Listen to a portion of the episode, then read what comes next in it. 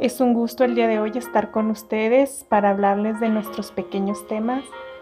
Me presento, soy su servidora Ana María Soto Pérez, también se encuentra con nosotros. Hola, buen día. Mi nombre es Nayeli Anaí Páez Corral. El día de hoy se encuentra con nosotros.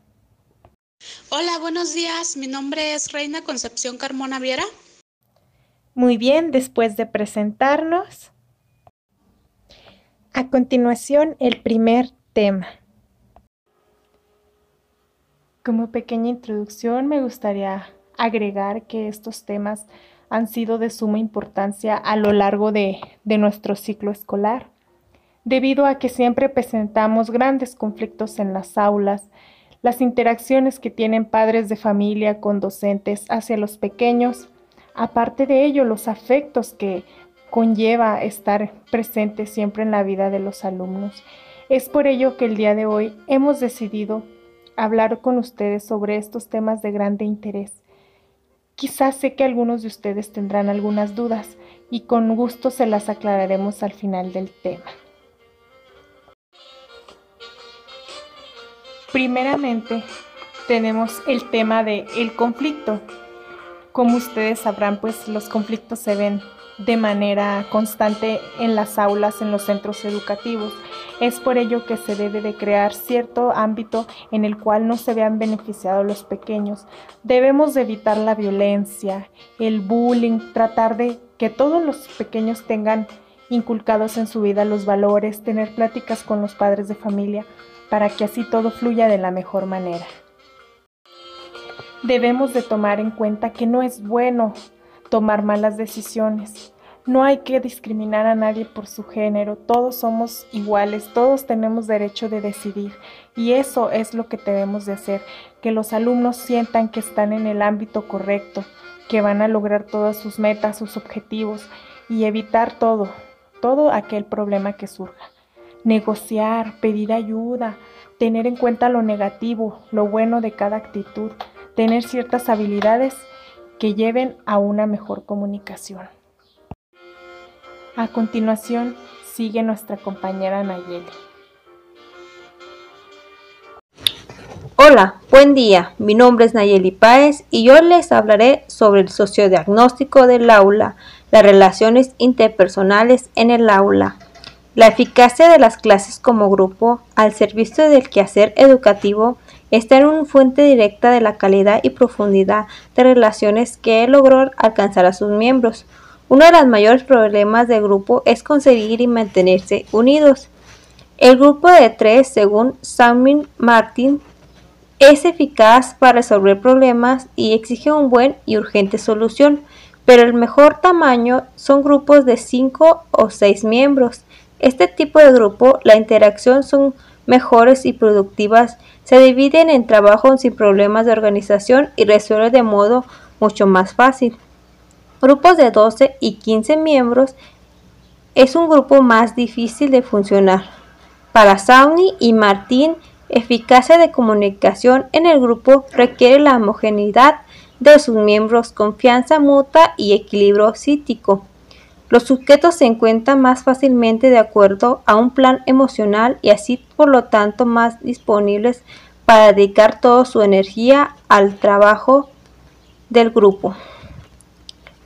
La cohesión representa la totalidad de esfuerzo que impulsa a los jóvenes a unirse en un determinado grupo, la cohesión de cada subgrupo, la atracción que presenta las actividades escolares, para cada uno de los grupos y la atracción que experimentan entre sí. Una fuente de confianza en el grupo puede ser el hecho de que sus miembros pueden verse y hablarse lo más fácil posible.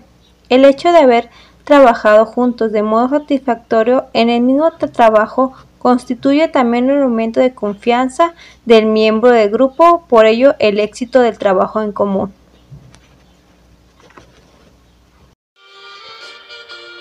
A continuación sigue nuestra compañera Reina. Mi nombre es Reina Carmona y voy a dar un breve comentario sobre el tema maneras de querer de los afectos apropiados e inapropiados de los docentes hacia sus alumnos. Mm, en ese tema que me ha resultado tan interesante, que nos habla sobre involucrar los sentimientos eh, que aparecen en el maestro, como ya lo mencioné anteriormente, hacia sus alumnos y cómo saber y poder manejarlos. Dentro de estas emociones podemos integrar un trato distante, la rigidez y el sentir cariño por los niños, y que son emociones que se entrenan, se forman y se disciplinan pero también manejar disciplina no implica que con la disciplina se tenga que aplicar la represión y negación hacia los niños. Se nos pone en este tema como ejemplo algunas historias y anécdotas de maestros que pierden el control hacia sus alumnos y aplican la represión severa contra ellos por cuestiones que pues desde mi punto de vista no, mm, no estoy de acuerdo.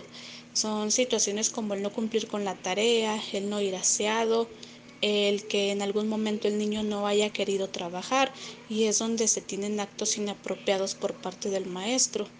es eh, el ser rígido o mm, muy duro con sus alumnos. En otra situación que se me hace inapropiada es que el maestro tenga ciertas preferencias por un determinado sector del grupo de alumnos que maneja dentro de un aula educativa. Mm, en esta lectura, en este tema, la finalidad de es, reflexionar sobre lo bueno que podemos aportar como futuros maestros ya que en la actualidad eh, se sigue practicando esta situación de maltrato hacia los alumnos y no eh, necesariamente físico, sino un maltrato psicológico, emocional. Mm, en las cuestiones positivas que se manejan dentro de los efectos pedagógicos, podemos decir que también existen mm, excelentes maestros en todos los niveles educativos que son abiertos al diálogo, abiertos al debate y a recibir contrarrespuesta de, sus alumnos y que manejan un trato de respeto de maestro mm, a alumno. Y por último, tenemos una pequeña conclusión acerca de estos temas. Como conclusión, Mm, estos tres temas que se abordaron de estos tres diferentes autores que son eh, Sara uh, Rosenblum, Mariano Moraleda y Ana Abramotsky, mm, son cuestiones de análisis que van de la mano uno del otro eh, dentro de las aulas educativas los roles que se desarrollan en los alumnos y las facultades o características con las que cuentan eh, estos eh, los, los, niños, los, los, estudiantes y cómo podemos intervenir para desarrollarlas. El trabajo que tenemos como futuros docentes, eh, educadores y la mediación de la cual somos o seremos parte para eh, ayudar a resolver los conflictos que se tengan entre, entre estos alumnos.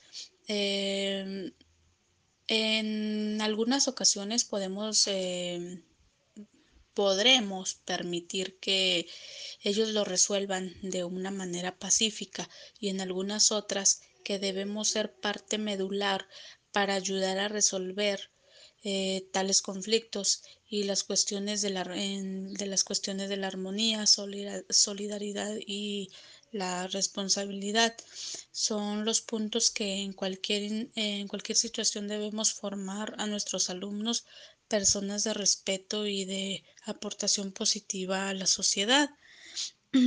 Eh, estas intervenciones eh, son las que nos darán las formas de querer a nuestros alumnos y las aportaciones que debemos de facilitar como educadores y mediadores. Mm, cada día que desarrollemos nuestras actividades como futuros docentes. Para finalizar, ¿alguien tiene alguna duda, algún comentario que quisiera agregar a este tema?